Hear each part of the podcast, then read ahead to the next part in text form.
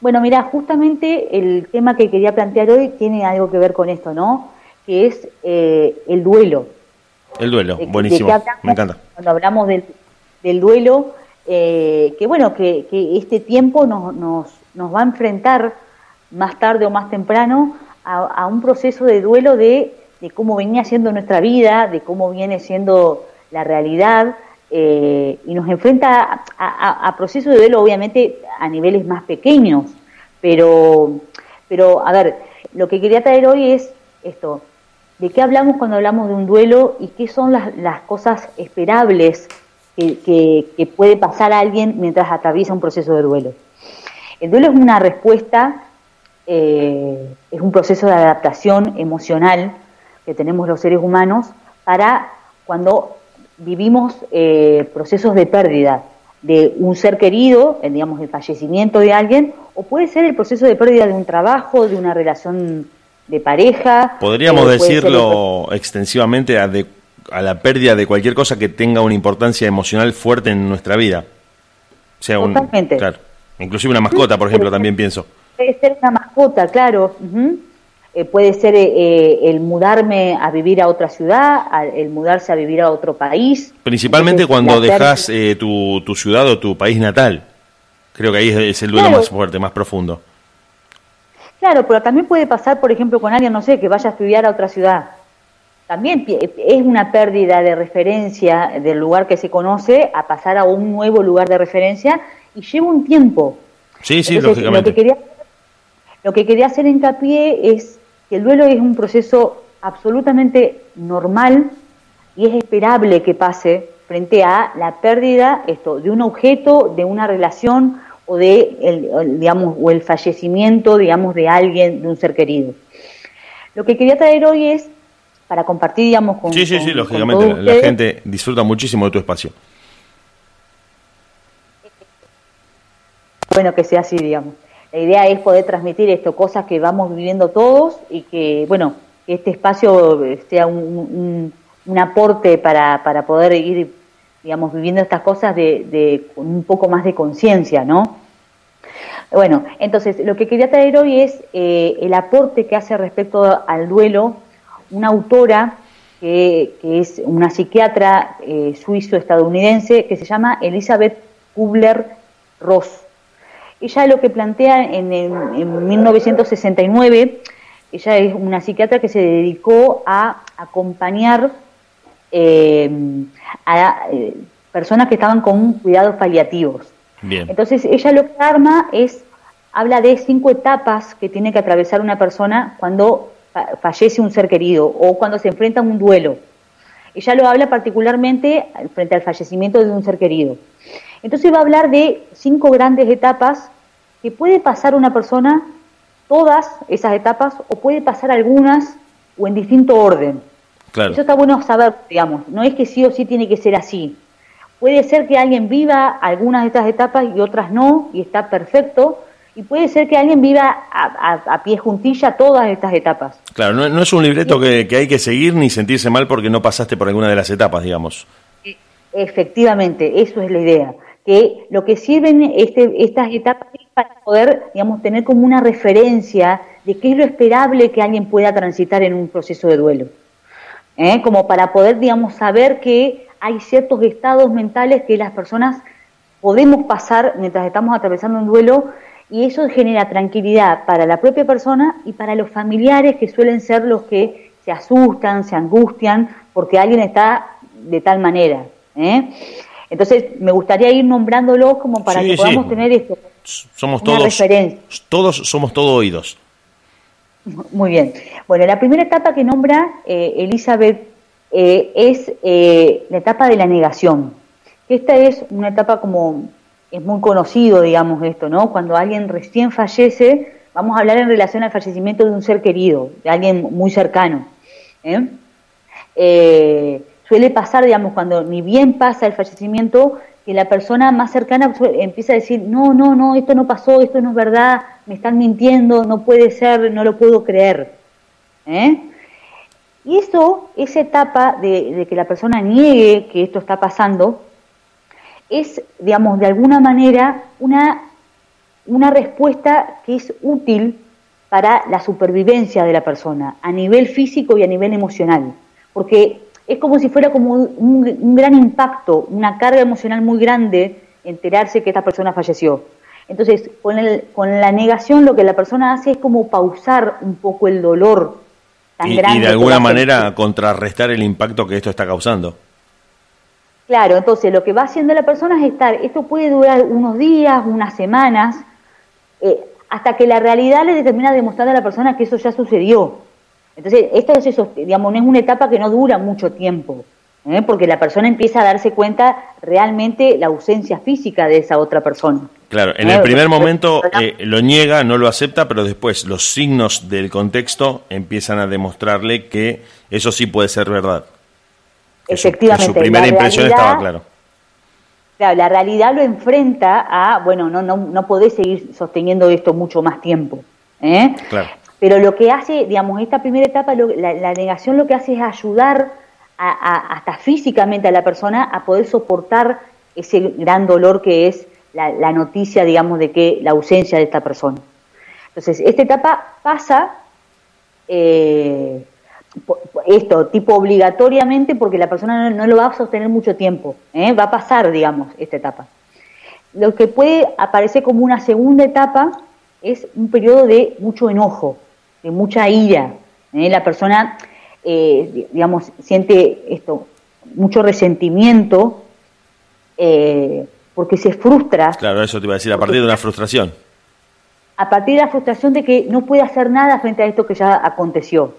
¿Eh? Claro, es una mezcla de impotencia, de frustración, de falta de respuesta, de, de haber como sentir de que llegó tarde a algo que ya sucedió y no tiene forma de deshacerse. De revertirlo, claro, no tiene, no, no tiene nada para hacer para revertir eso que ya sucedió. No, no puede hablar con nadie, no puede, no puede llamar a un nuevo médico, no, no, no, no hay ninguna acción real que esta persona pueda hacer para arreglar el hecho de que este familiar o esta persona tan querida falleció.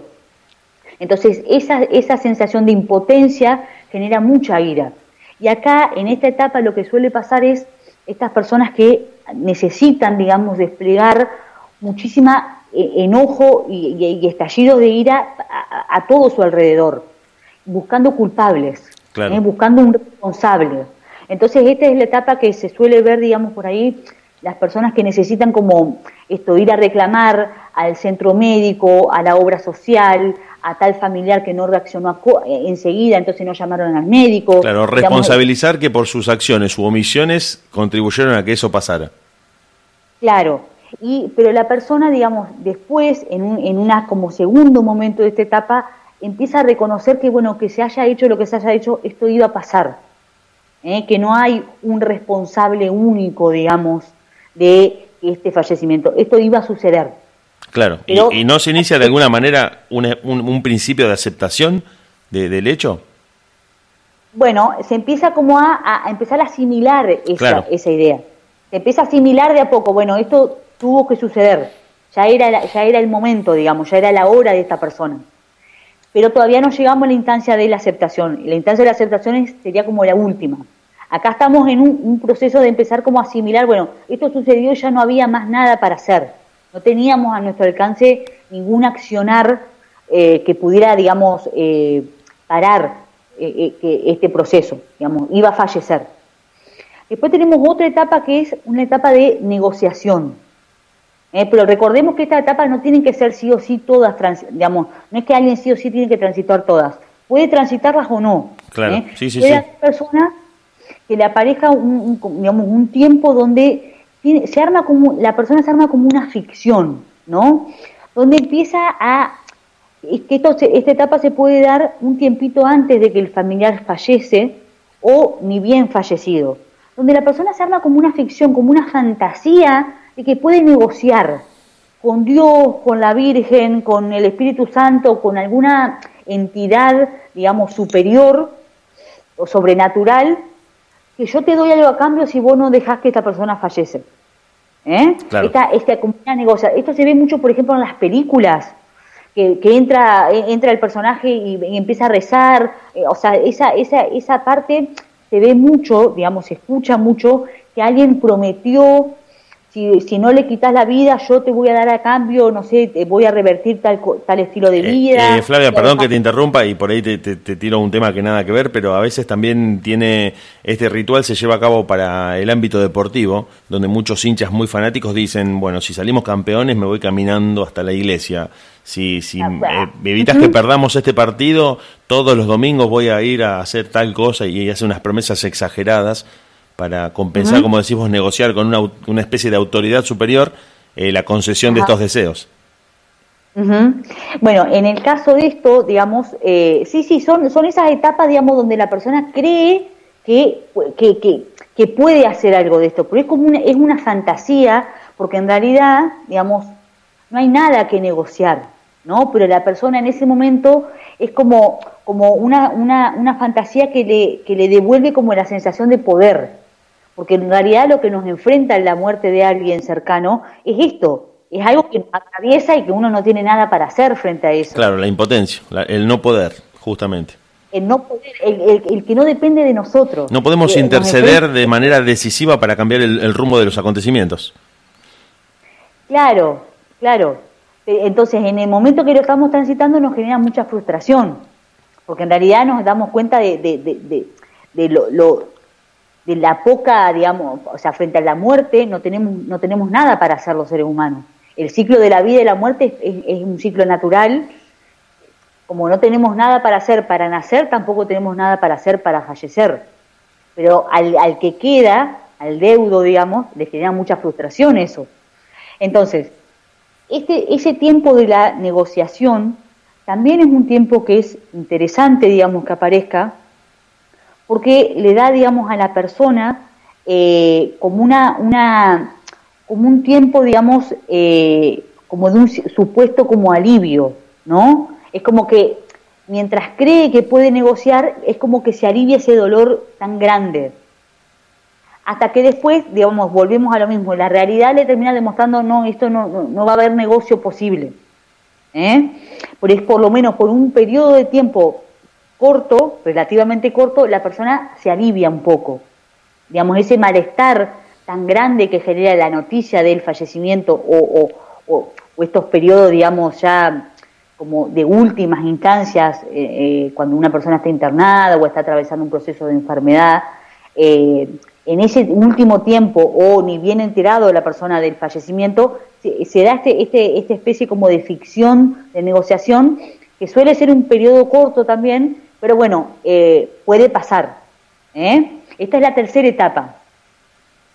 Y después puede pasar, digamos, también una cuarta etapa, que es una, una etapa de depresión, ¿eh? que no es la depresión clínica, digamos, no es esta problemática de salud mental. Claro, no, sino, más bien anímica. Claro, son un conjunto de síntomas, ¿eh? que son muy similares al cuadro, digamos, clínico que se llama depresión. En ese tiempo, la persona lo que siente es un gran vacío existencial. Acá ya, empieza a haber algo de eh, el aceptar el fallecimiento, ¿eh? ya empieza a haber algo de reconocer esa ausencia en el día a día y por eso la persona empieza a tener estos síntomas. Entonces se da un periodo de una profunda sensación de vacío existencial. Claro, porque en el caso de una persona, de un ser querido muy cercano, formaba parte de, un todo, de un sistema de sentidos, eh, de significados en el que empieza, como por decirlo de alguna manera muy, muy burda, yo lo digo desde mi lugar, de que falta una pieza del rompecabezas. Está faltando algo que, que, le da un cierre a todo. Claro, entonces la persona suele sentir, digamos, esto es como una crisis existencial.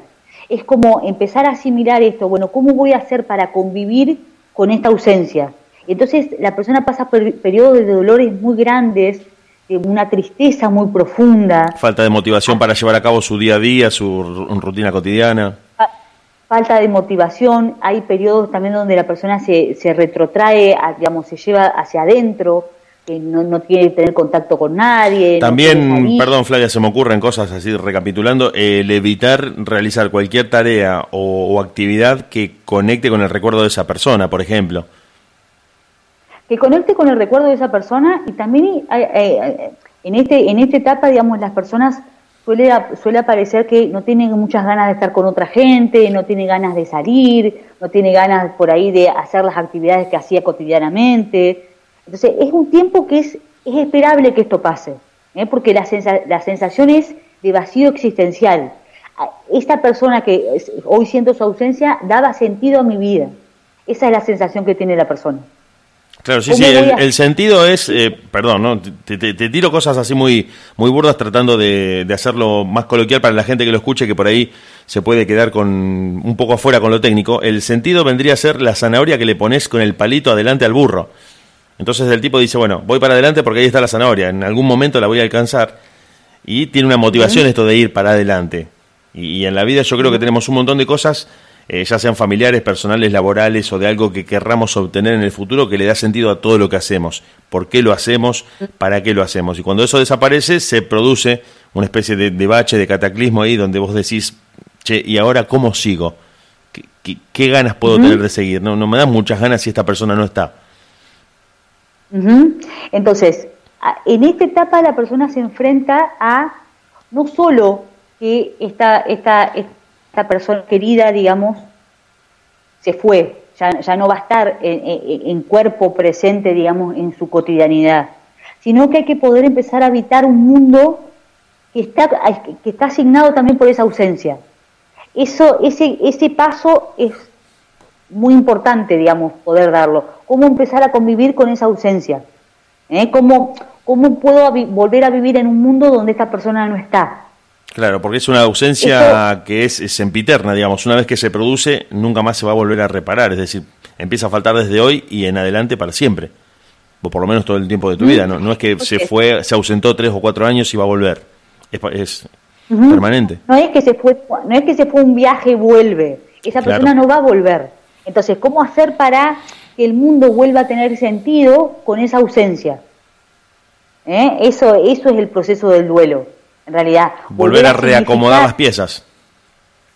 Con esa ausencia. ¿eh? Digamos, es, es como... Entonces, esta etapa es la etapa de la depresión, se la puede nombrar. Es ¿eh? como que el síntoma, digamos, o la emoción más grande que tiene la persona en ese tiempo es sentirse, digamos, esto, en un, en un periodo de depresión. Después nombra un quinto, una quinta etapa, que ya es la etapa de la aceptación. Que acá es cuando la persona ya esto puede empezar a eh, eh, habitar este mundo con esta ausencia, digamos, suele ser una etapa que también es una etapa que genera mucha tristeza, porque es poco a poco la persona empieza a volver a encontrarle sentido a cosas que durante ese periodo de duelo no, no le tenía sentido. No, no había disfrute, no había alegría, no había sensación de todo lo que hacía, nada le generaba placer, nada le generaba alegría. Entonces, poco a poco en esta etapa lo que empieza a pasar es la persona vuelve a sentir como fragmentos pequeños de alegría con algunas cosas. ¿Eh? Sí, sí, sí, es, bastante claro. Es volver, es, eh, digamos, ir asimilando el mundo sin esa persona. Entonces, lo que empieza a pasar es, eh, hay momentos, digamos, donde esta persona empieza a registrar que hacía mucho tiempo no se sentía contenta con nada, ¿no? Había, o sea, había habido como una ausencia en su vida de sentimientos fuertes y de alegría.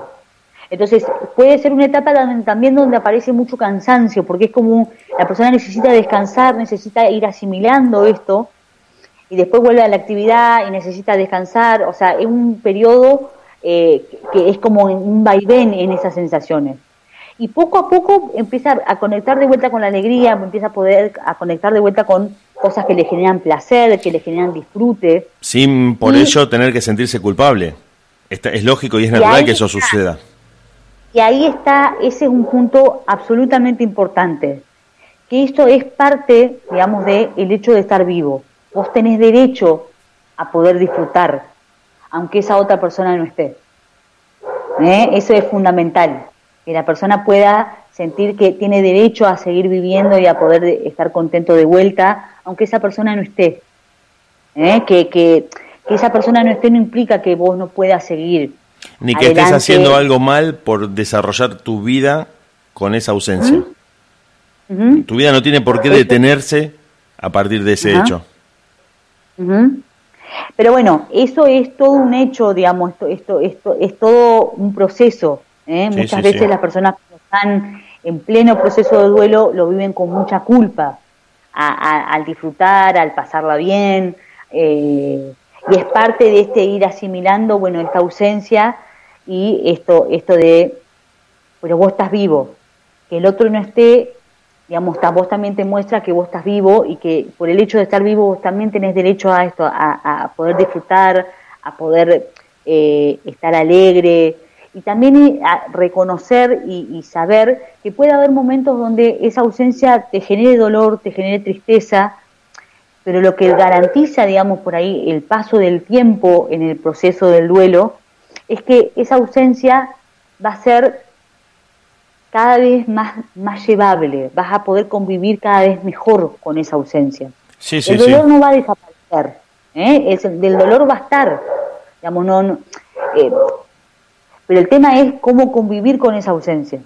Va a haber momentos donde le vas a poder llevar, digamos, eh, eh, mucho más, eh, digamos, amorosamente en tu día a día. Sí, sí, yo creo que también una de las estrategias que a veces, no digo que sea válido para todos los casos, ni que sea una especie de receta, pero está muy bueno hacerlo o aplicando una estrategia desde lo que te genera felicidad al recordar a esa persona que desde los últimos momentos en donde estás más conectado con el dolor.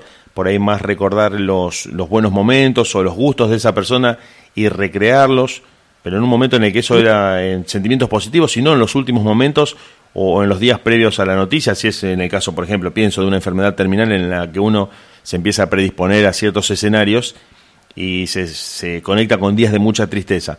Pienso que a veces eh, ir a los gustos de la persona o a las actividades de esa persona que a esa persona le hicieron feliz, a esta persona que ya no está, me parece que también es una buena estrategia para conectarse con lo mejor de esa persona mientras estuvo entre nosotros.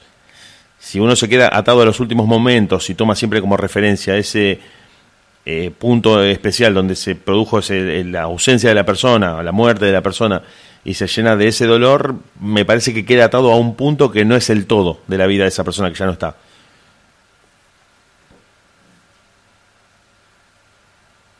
parte también del proceso del duelo. Eso da cuenta cuando alguien ya pudo transitar el duelo. Cuando puede recordar las cosas lindas de la vida, a esa persona le gustaba, que a esa persona le generaba entusiasmo, ya pudo atravesar el duelo. Porque generalmente cuando la persona está en pleno proceso de este duelo, queda muy pegado a los últimos momentos dolorosos. Claro. ¿Eh? Por ejemplo, en el caso de una persona que tuvo una enfermedad, por ahí tal vez que llevó mucho tiempo, que se la vio, digamos, ir como... Deteriorándose. Eh, deteriorándose, transformándose de, una persona fuerte, vital, a, alguien que fue perdiendo fuerza, o, o alguien que tuvo un accidente y que, digamos, la persona te suele decir, veo todo el tiempo el, el la escena del accidente, no puedo dejar de pensar en eso. Bueno, eso es alguien que está elaborando eso tan doloroso. Cuando alguien ya puede recordar otros tiempos de la vida de la persona fallecida, es porque ya se transitó un duelo. ¿eh? Generalmente suele ser así. Eh, y también aclarar que esto no significa que sea un proceso expeditivo que uno tenga que realizar y que va a llevar un tiempo determinado o que hay que superarlo rápidamente. No, eh, tiene distintos tiempos para cada persona este proceso. Totalmente, eso es muy importante poder decirlo, sí, sí. Eh, o sea, y obviamente los duelos también tienen mucho que ver con quién es la persona que falleció. En el caso de esto, de, de una persona que fallece, tiene mucho que ver, digamos, no son los no, hay duelos que son como más, más estructurales, más grandes, que suelen ser los duelos de los, sobre los padres o de un hijo, a digamos, de otros duelos de un hermano, de un tío o de, o de alguien, digamos, muy cercano, obviamente es muy impactante, es muy doloroso, pero suele ser que no lleva tanto tiempo eh, eh, emocionalmente eh, a la persona transitarlo. Suele ser, digamos, puede ser, digamos, esto obviamente son, después él es el caso a caso, ¿no? Cada persona lo va transitando como puede. Sí, sí, sí, con sus particularidades, claro, lógicamente. Claro, me parece importante poder decir algo también, ¿no? Eh, generalmente cuando vemos a alguien que queremos transitando un duelo, nos es muy difícil que la persona, por ejemplo, nos diga, no, no tengo ganas de salir, no, estoy triste, me quiero quedar adentro, me quiero quedar en casa. Por ahí se insiste en, no, dale, vamos a salir, así te despejás, así pensás en otra cosa. Bueno, tal vez poder permitirnos darle tiempo a la persona. Ya va a poder volver a salir. ¿eh? Es, digamos, cuando alguien está muy triste y está atravesando un tiempo de, de ir despidiéndose emocionalmente de alguien querido, es parte que esté triste y es necesario que esté triste. Y está, eh, digamos, eh, es dentro de lo esperable que pase. Sí, sí, sí, lógicamente, es algo natural y que, como decís vos, está es esperable y está bien que pase. Uno no, puede realizarlo como un trámite. Claro, no afligirnos el resto, no, no, digamos, por ahí uno puede decir, bueno, sí, me, angustia verlo así, me gustaría verlo de otra manera. Bueno, pero también darle espacio a esa persona que lo pueda transitar. ¿eh? Y, y, otra cuestión que, me, que quería agregar, porque me parece que está bueno, digamos, eh, es el duelo es un, es un proceso que todos tenemos que transitar en algunos momentos de nuestra vida. Nadie, digamos, va, va a, pasar una vida eh, sin, sin hacer procesos de duelo, esto, por personas queridas, por, por, por experiencias, puede ser por un trabajo, por un lugar de residencia, por relaciones de amistad, por lo que sea, todos vamos a estar expuestos a, atravesar procesos de duelo. Entonces, me parece que lo importante es poder decir que eh, hay personas que necesitan ser acompañadas por alguien, por un profesional, por alguien que lo pueda acompañar en el proceso porque le está haciendo muy doloroso, porque no sabe cómo transitarlo, porque siente que no puede solo. Hay otras personas que no necesitan ese acompañamiento. Y está bien así. ¿eh? Me parece que está bueno poder reconocer que cada uno tenemos herramientas que ni nosotros mismos sabemos muchas veces que las tenemos. Salen en los momentos de urgencia, salen en los momentos críticos de la vida. Por ahí estás diciendo algo que es, es muy, muy cierto. Sí, sí, sí. A veces uno se, hasta incluso se llega a desconocer porque no sabía, como decís vos, que tenía ciertas herramientas o recursos o encuentra una fortaleza en el peor momento de su vida y termina diciendo, che, yo no sabía que iba, pensé que iba a ser más pesado y terminé pudiendo superarlo de una manera que hasta yo me sorprendo. Totalmente, las personas cuando vivimos experiencias así, crisis, tenemos elementos que no sabíamos. Muchas veces esos momentos críticos son los momentos en donde aparecen esas herramientas y nos encontramos transitándolo, uno dice, wow, no sabía que iba a poder transitarlo así. Bueno, entonces, poder darnos tiempo. Eh, me parece, digamos, eh, eh, lo, que quería transmitir importante es esto, darle tiempo a la persona, darnos tiempo nosotros internamente, y uno va a poder decir, bueno, esto no estoy pudiendo transitarlo solo, perfecto, y ahí llamar a alguien. Pero no intentar atosigar a la persona, ay, falleció, ah, porque por ahí, desde el amor, desde, desde la desesperación por querer verlo bien, ah, eh, queremos como, no, no, bueno, que vaya un psicólogo. Bueno, por ahí no es necesario que la persona vaya a un psicólogo. Por ahí necesita transitar y acá un tiempo... O, a, lo mejor no, no ahora, Flavia, por ejemplo. Claro, acá un tiempo la persona diga solamente, sola, sí, necesito hablar de esto. Claro, sí, sí, ahí, sí, Ahí es el momento. Pero por ahí, frente a la urgencia, porque lo vemos muy mal, porque lo vemos llorando, porque lo vemos muy triste, sino que vaya un psicólogo, como que ir a, ir a un psicólogo va a evitar que pase eso. Nada tiene que evitar que pasemos eso. Es necesario y es saludable que la persona pase el proceso de duelo. Porque con el duelo lo que hacemos es, es, como ir masticando poco a poco la idea de que esa, esa persona no va a estar en nutra vida. Justamente, se me ocurría la palabra maduración uno tiene que ir dejando que, se cumpla el proceso. Se, me viene a la, a la, cabeza la idea, es, es como si uno pusiera una semillita en la tierra. Y la vas regando, sale el sol, llueve, y, y, poquito a poco va a ir saliendo una plantita, hasta que la planta salga al exterior y va a ir creciendo. Bueno, eso es el proceso del duelo, es ir dándole tiempo, es un proceso natural y que se tiene que dar. Entonces, no eh, digamos, muchas veces por, por desesperación, por miedo, porque no vaya a ser que no pueda, porque me parece que es muy frágil. Eh, muchas veces esto es desde el amor, nos desesperamos porque alguien está muy triste. Bueno, pero hay que darle ese tiempo. y tal vez nosotros preguntarnos por qué me duele tanto que esa persona esté triste. ¿Eh? Es parte del estar vivos, digamos, también. Tener momentos de alegría, tener momentos de tristeza. Y, por ahí, bueno, esto, damos tiempo y darle tiempo a la persona que esté transitando eh, ese duelo, bueno, que, que, lo transite, que lo vaya pasando. Y si en algún momento siente, bueno, yo con esto no puedo solo, ahí poder pedir ayuda.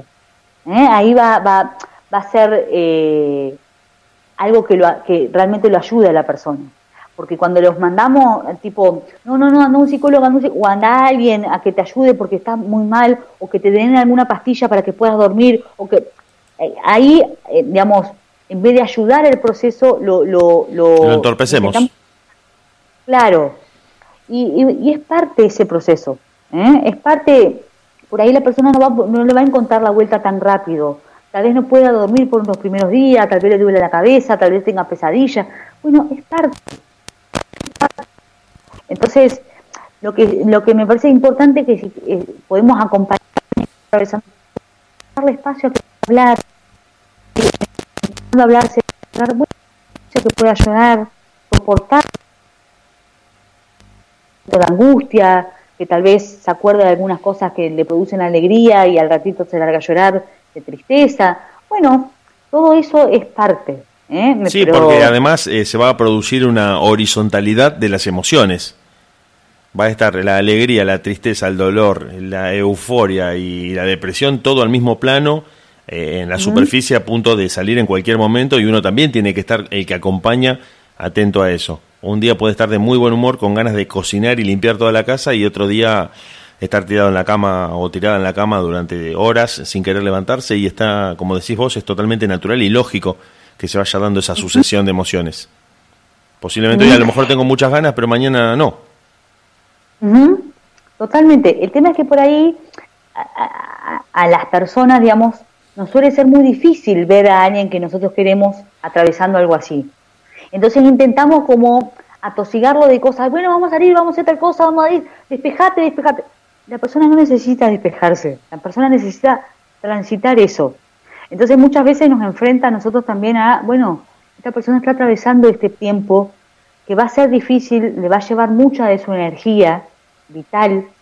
La persona para pasar un duelo necesita meter toda la energía que tiene en el mundo exterior adentro. Entonces no va a tener ganas tal vez de salir, no va a tener ganas de hacer actividades que hasta la semana pasada tenía ganas. Sí, sí, lógicamente. Es parte del proceso que vos decías.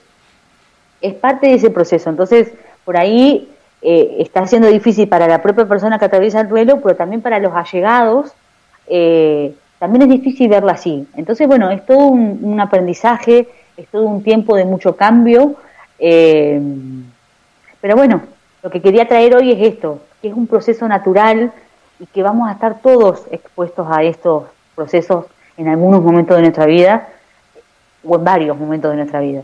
Y no por eso pensar que, está mal o que mm, digamos, no, no debe pasarnos. Como decís vos, en algún momento te toca.